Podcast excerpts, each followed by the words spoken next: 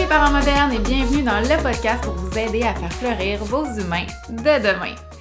L'été est à nos portes et là j'ai commencé à voir des enfants qui euh, commençaient les cours de soccer.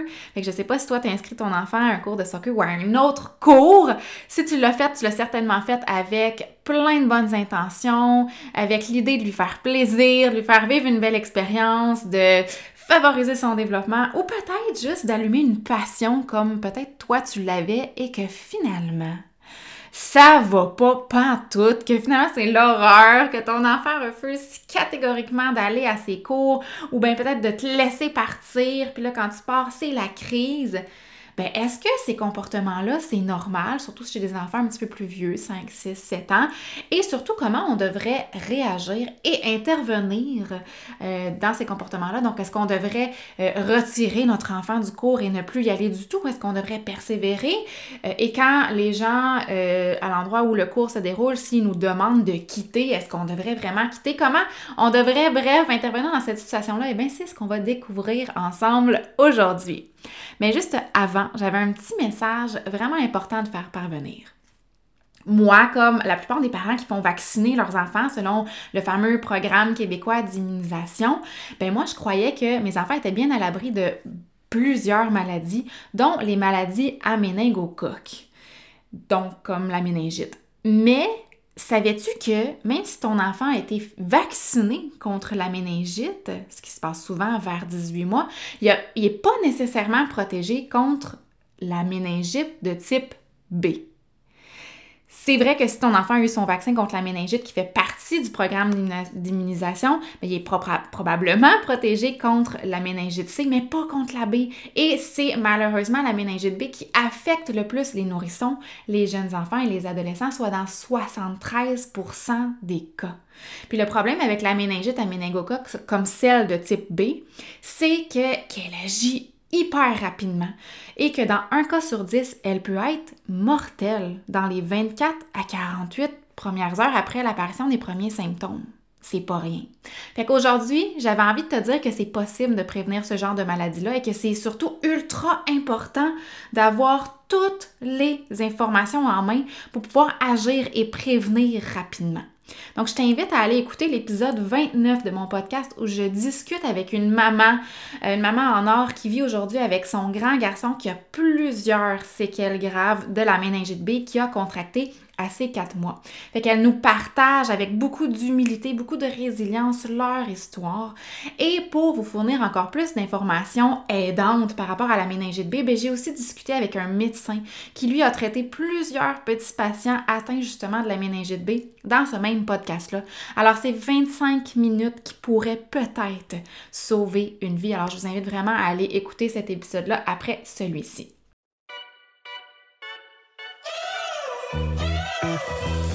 Je suis Mélanie, éducatrice spécialisée depuis presque, mon Dieu, 15 ans maintenant. Et je suis aussi maman deux fois. Puis mon troisième bébé, ben, c'est Wikid, la plateforme éducative conçue pour accompagner les parents modernes. Les parents modernes, c'est vous, ça.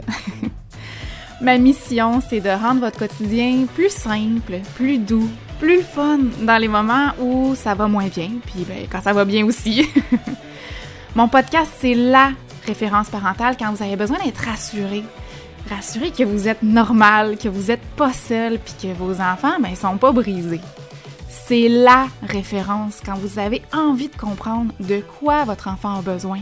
Parce qu'ici, je réponds à vos questions et je vous donne des tonnes de pistes de réflexion et des stratégies d'intervention claires et simples qui vont vous faire du bien, pas juste à vous, à vos enfants aussi. Si mon podcast ou mes formations en ligne aident un seul parent à se sentir plus outillé, plus épanoui ou plus en confiance, ben pour moi, là, ce sera mission accomplie.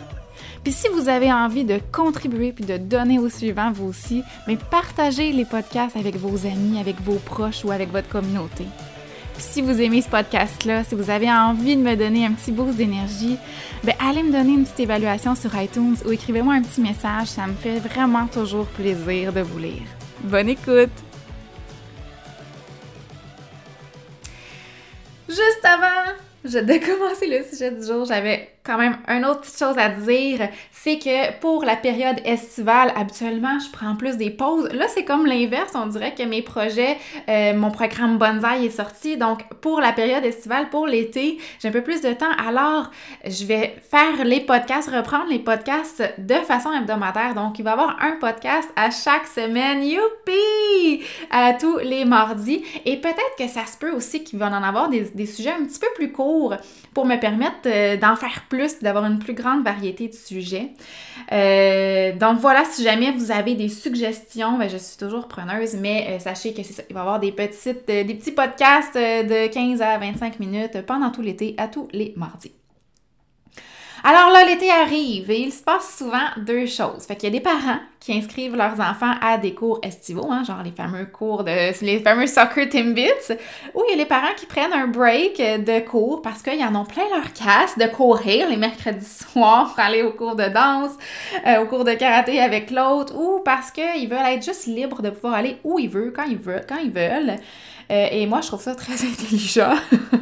c'est aussi la formule que j'ai choisi de faire cet été, contrairement aux autres étés. Cet été, je me sacre patience, là, puis je veux juste profiter de l'été. Cela dit, euh, je suis vraiment pas là pour te juger, hein, si jamais tu te retrouves dans la catégorie du parent qui offre des cours euh, aux enfants. Peut-être que pour toi, tu te dis, ben non, l'été, c'est plus relax, fait que j'envoie mes enfants à des cours, puis la semaine, quand il y a de l'école, quand je travaille, quand c'est pas l'été, on court trop, puis la fin de semaine, c'est ça m'en trop sur les épaules, et c'est là que je veux me donner un break, et c'est tout à fait justifiable aussi.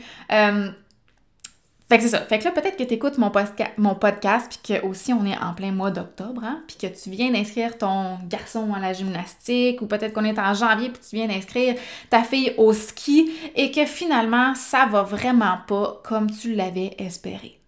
Hey, non, mais ça coûte cher en tabarnouche, ces cours-là. Fait que nos enfants, ils ont intérêt à aimer ça, puis à y aller, hein. Ça, je vous comprends. Mais les cours de sport ou de loisirs ou les activités parascolaires, c'est peut-être pas fait pour tous les enfants.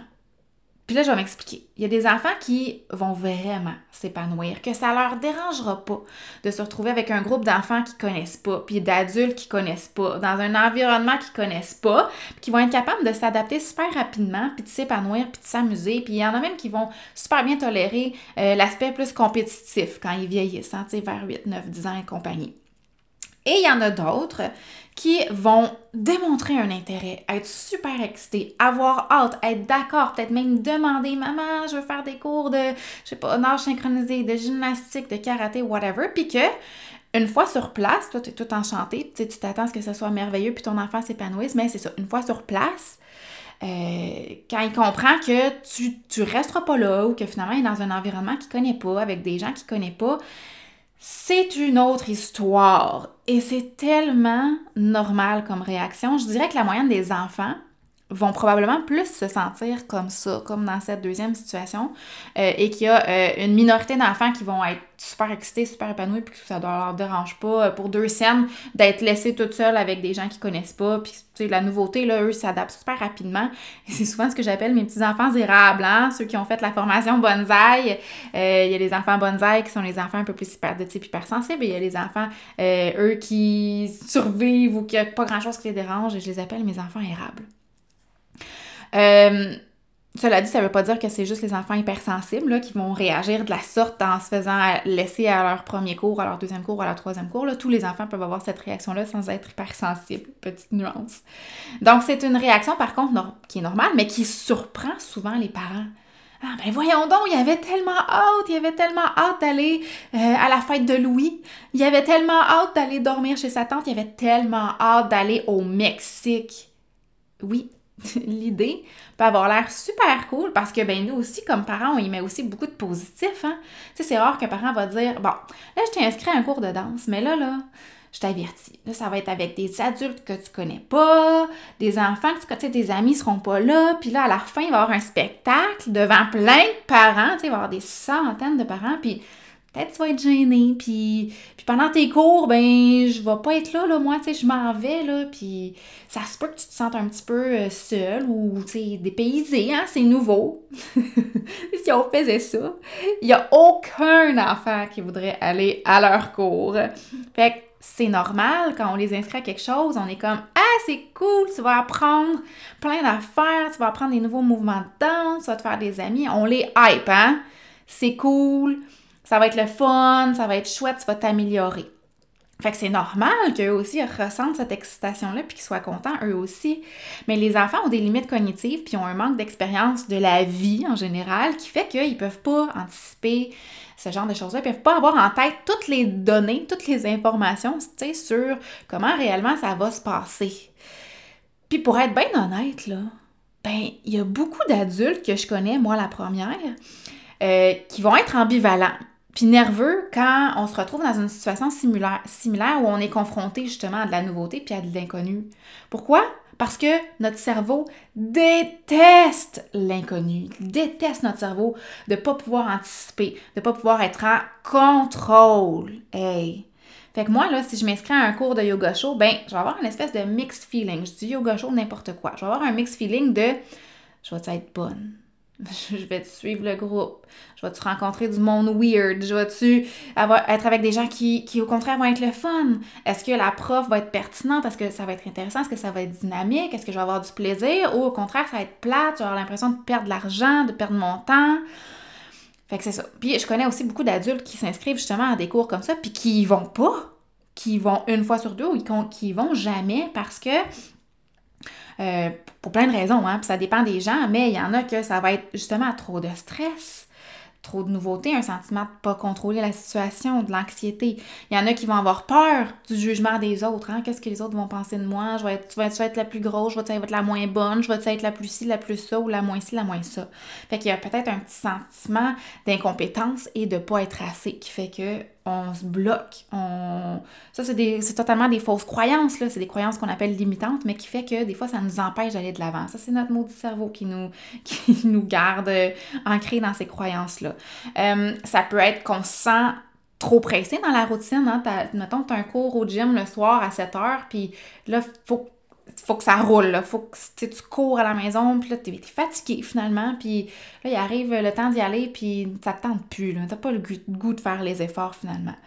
Ça peut être que tu vas à ton premier, ton deuxième cours, puis finalement, ben, tu n'arrives pas à créer de lien, tu n'arrives pas à connecter avec les autres, tu n'arrives pas à avoir du plaisir dans ton cours, fait que tu t'abandonnes euh, tout simplement. Ou bien c'est que c'est quelque chose qui te fait un petit peu trop sortir de ta zone de confort, puis que ça te rend un peu. Euh, tu manques de confiance en toi ou d'estime en toi dans qu'est-ce que tu es en train de faire. Puis encore une fois, c'est des croyances limitantes. Puis ça te fait trop sentir inconfortable, fait qu'on décide de pas y aller, c'est trop nouveau, c'est trop différent.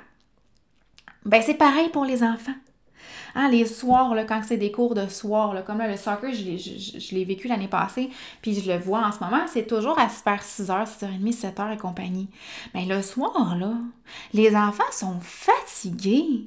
Eux aussi sont fatigués, c'est que c'est normal. C'est normal que ah, ça leur ça leur tente peut-être un peu moins, ou bien que ben, les émotions, là, sont un petit peu plus à fleur de peau. Fait que quand tu pars, ou quand que l'enfant, ça ne tente pas, puis qu'il est, perturbé par quelque chose, XY qui s'est passé, mettons, le coach demande à l'enfant de faire quelque chose, puis que ça ne tente pas, puis qu'il est confronté à ça, ben ça se peut, c'est ça, qu'il se sente un peu plus fatigué ou qu'il se sente un peu plus à fleur de peau, que ça l'affecte un petit peu plus.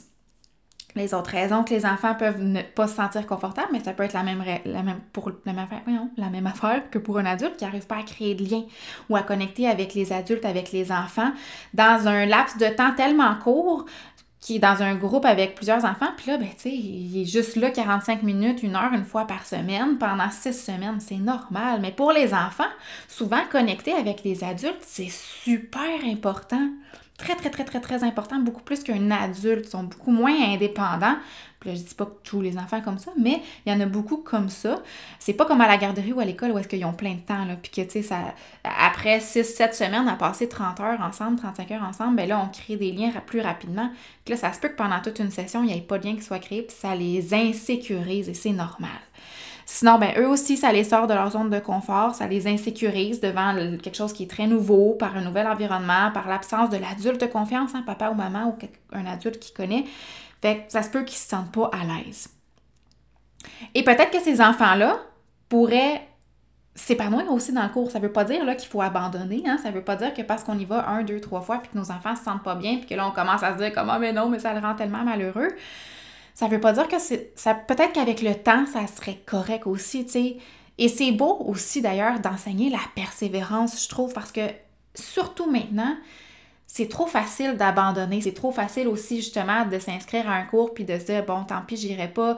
Des fois, les efforts sont trop exigeants, fait que c'est plus facile d'abandonner. Puis je dis pas que je juge pas là du tout si vous décidez d'abandonner, de pas y aller avec votre enfant ou quoi que ce soit c'est aussi un comportement qui est normal, mais tout ce que je dis, c'est que des fois, on est comme ambivalent, le parent, mais vu que mon enfant, a l'air malheureux, est-ce que je devrais abandonner ou je devrais persévérer? Moi, je dis juste que des fois, c'est beau de, d'enseigner ça, puis de dire à nos, enfants, tu sais, hey, on se laisse une dernière chance? On y va-tu encore un cours, puis je vais rester avec toi? Et bref, je, je voulais vous donner justement aujourd'hui plusieurs trucs pour arriver à enseigner la persévérance, pour arriver à donner un peu de pep à nos enfants, tout en respectant leur rythme, euh, pour pas trop les brusquer non plus. Alors, Premier petit truc, premier petit conseil, je euh, suggère d'offrir le choix aux enfants. Est-ce que tu veux faire un cours? Sûrement que vous le faites, mais euh, il y a peut-être des parents aussi qui le font pas. Et je répète que c'est pas nécessaire et obligatoire et que ça n'aura aucun impact. Je vais en reparler un peu plus là. Ça va avoir aucun impact sur le développement. Ça va pas faire que votre enfant va être meilleur ou plus stimulé euh, d'offrir des cours. Donc c'est vraiment optionnel et c'est très très très optionnel en fait. C'est vraiment il faut que ça vienne de l'enfant. Donc est-ce que tu, as un goût de faire un cours? Cours tu as envie de choisir? Vous pouvez présélectionner des cours en fonction de ton horaire qui te permet. Est-ce que tu peux te permettre cet horaire-là? Est-ce que ça va te mettre trop à la course toi comme parent, comme maman, comme papa ou ça va te stresser puis là ça va devenir super désagréable? Parce que ça, c'est pas mieux si l'ambiance avant d'aller au cours, t'es stressé, puis t'es impatiente ou t'es impatient, puis que là, c'est vraiment désagréable. Ça peut juste ça faire en sorte que l'enfant, ça ne tentera pas d'aller à ses cours parce qu'il comprend vite que ben, c'est pas le fun avant, maman est stressée, papa est stressé, c'est on, me parle fort, il faut que ça aille vite, je me sens brusquée, j'aime pas ça. Tout, tout ce qui se passe avant aussi du cours est important. Est-ce que ça et est-ce que finalement le cours va dans les intérêts de ton enfant? Alors, je t'amène à réfléchir à c'est quoi l'objectif? De l'inscrire à ce cours-là. Est-ce que je vais donner des exemples? Avoir du plaisir, bouger, découvrir une nouvelle activité, avoir du plaisir, apprendre à collaborer en équipe, peut-être rencontrer des gens, des, d'autres enfants de ton quartier, si c'est quelque chose qui se passe dans ton quartier, de faire des nouvelles amitiés, euh, ou exposer nos enfants à des choses différentes, euh, à la différence aussi. Peut-être que dans le cours, il y a un peu plus de diversité qu'il y en aurait à l'école. Et est-ce que j'ai mentionné pour le plaisir? Vraiment important pour le plaisir devrait être la première raison ultime. Et tu le fais pour qui? Alors, pour qui t'inscris ton enfant à un cours? Est-ce que tu le fais pour lui concrètement? Ou tu le fais pour toi parce que toi, c'était ton rêve de devenir une patineuse de vitesse ou d'aller aux Olympiques en plongeon? Est-ce que donc c'est vraiment pour ton enfant ou c'est comme un peu un rêve inachevé que tu as eu puis ou que ton enfant il est bon en danse puis il aime ça danser à la maison mettons mais peut-être que de l'inscrire à un cours de danse ça rentre peut-être ça va lui, couper un peu de sa spontanéité puis de sa liberté. Donc peut-être que ça pourrait pas tant lui plaire et c'est exactement ce que je vis à la, ce que j'ai vu vécu en fait à la maison. Pour les gens qui me suivaient sur les réseaux sociaux vous avez sûrement remarqué que Eleonore elle est quand même très douée en danse elle a beaucoup de rythme et tout ça mais quand je l'inscris à des cours de danse en me disant, elle va aimer ça, elle va apprendre des nouveaux mouvements, tout ça, non, elle déteste ça parce que ça va pas assez vite, elle apprend pas assez, elle est contrainte à suivre le groupe, elle a pas assez de liberté, elle peut pas utiliser sa spontanéité, puis c'est un enfant.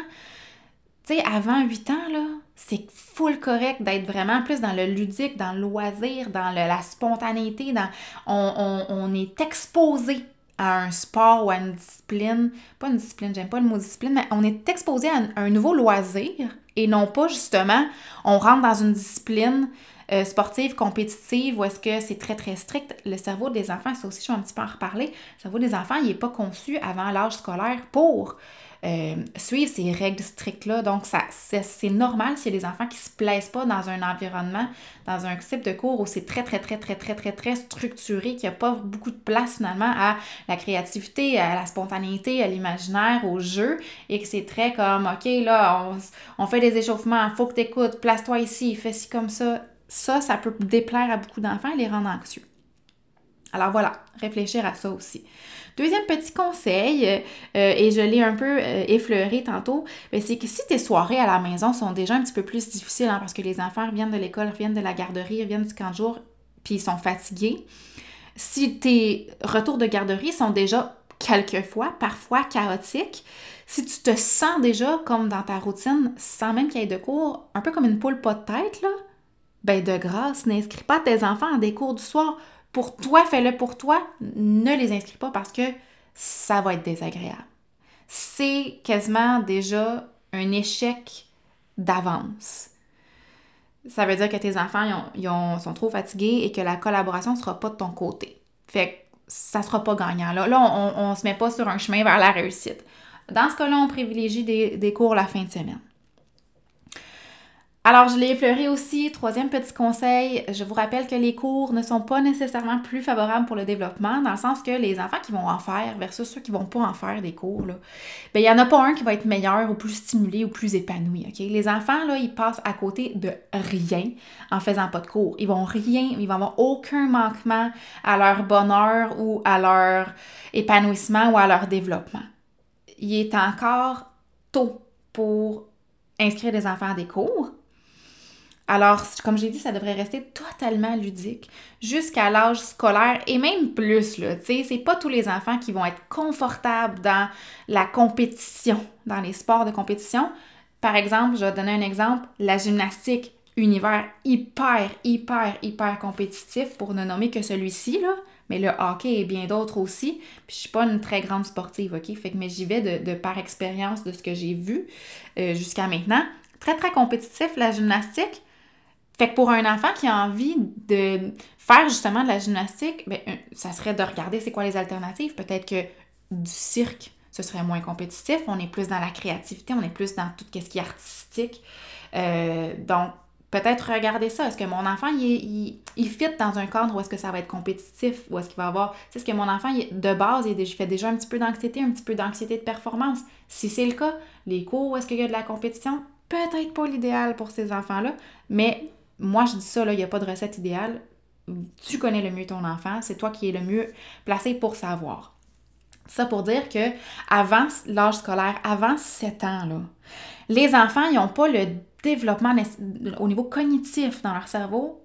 C'est pas encore fait, ils sont pas encore adaptés, ils sont pas encore prêts à suivre des règles très strictes ou à supporter la compétition. Comme je l'ai dit, ça va venir augmenter le niveau d'anxiété de performance très tôt et c'est ça peut être nuisible sur le développement des enfants. Donc, on veut viser à ce moment-là plus des activités pour s'amuser, pour jouer, pour développer la créativité euh, et non pas des, des, cours là, pour performer, pour faire vraiment de la compétition puis pour en faire des athlètes.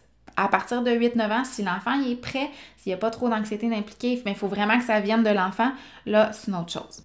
Et pour faire un petit peu de pouce là-dessus, ben, c'est super important de comprendre là, que les désirs, les besoins et les limites du cerveau d'un enfant entre 2 et 6-7 ans, bien, ce qui est important pour eux, c'est l'autonomie, l'affirmation de soi, de jouer, d'être avec des amis, de connecter, de se sentir écouté, compris, respecté, de vivre des réussites, d'être fier.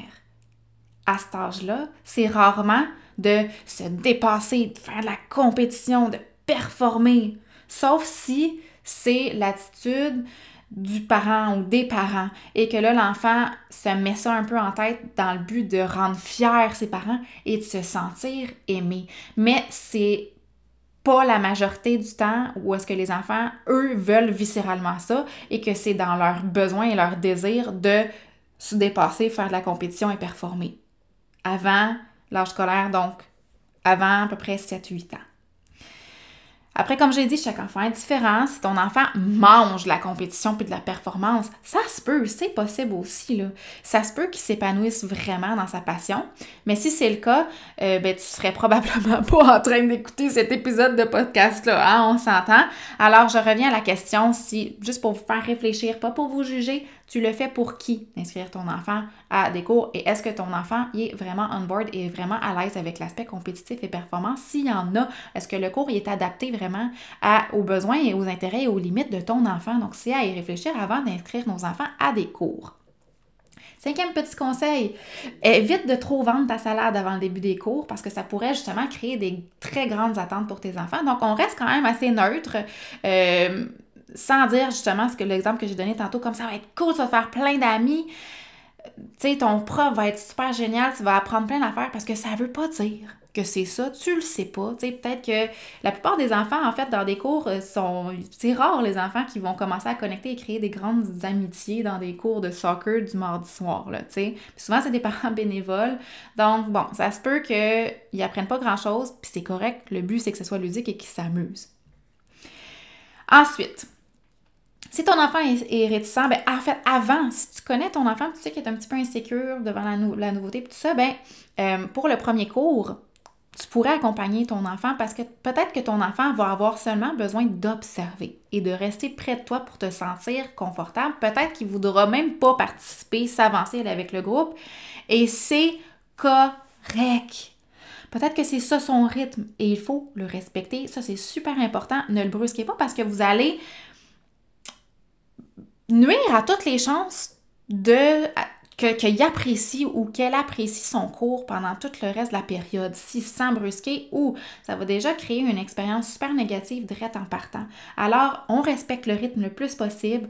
On peut permettre à notre enfant de rester avec toi, de regarder les autres, particulièrement si c'est un enfant hypersensible. Vous l'avez peut-être entendu dans la formation si vous êtes rendu dans le programme Bonsaï. Les enfants hypersensibles, ils ont besoin de ce temps-là pour observer, pour analyser pour eux, la réflexion profonde, c'est, ça fait partie d'eux et c'est donc très important. Donc, permettre ça pour le premier, peut-être même le deuxième, peut-être même le troisième cours. Et je vais, en parler de comment on peut avancer progressivement pour euh, continuer à encourager nos enfants et à persévérer aussi, euh, même si l'enfant il semble réticent ce qui est super important dans cette optique-là aussi, mais évidemment, c'est d'ajuster les attentes de parents. Hein. Non, il ne va pas devenir un grand athlète ce soir à son premier cours, ni probablement même pas à la fin de la session, OK? Comme je l'ai dit, il faut que ça demeure ludique. Donc, on essaye d'éviter de mettre trop de pression à nos enfants par rapport à ça. Ensuite, euh, ce qu'on peut faire si notre enfant est réticent, s'il n'a pas eu une belle expérience au premier cours, mais qu'on veut continuer à l'encourager à aller au prochain cours, on va essayer de Gardez en tête, premièrement, que le but, de, je le dirai jamais assez, là, je sais que je me répète, là, mais que d'inscrire notre enfant à un cours, c'est dans un but d'avoir du plaisir et uniquement d'avoir du plaisir et de lui faire vivre des réussites pour augmenter son estime de soi, pour augmenter sa confiance en soi et ensuite lui permettre de persévérer, de s'améliorer, d'apprendre. Alors, ça, on fait ça en s'adaptant en respectant les besoins et le rythme, comme je l'ai dit, et les limites de l'enfant. Donc, ce qu'on va pouvoir venir faire, c'est d'établir ensemble avec notre enfant un micro ou plusieurs micro-objectifs, mais on va y aller un à la fois. Fait qu'un micro-objectif, ça peut être se rendre au cours ou sur le terrain de l'activité. That's. Juste embarquer dans l'auto, se préparer, amener nos affaires et aller sur le, le lieu du cours. Ça, c'est un micro-objectif qui est totalement acceptable et réalisable. Ça peut être ça au début, le premier micro-objectif. Micro-objectif, ça peut être regarder les autres enfants jouer. Ensuite, on avance un petit peu, une fois que ça s'est acquis et que l'enfant se sent confortable, OK, un autre micro-objectif, s'avancer sur le terrain ou s'avancer dans le, cours et euh, en étant un petit peu plus loin du parent.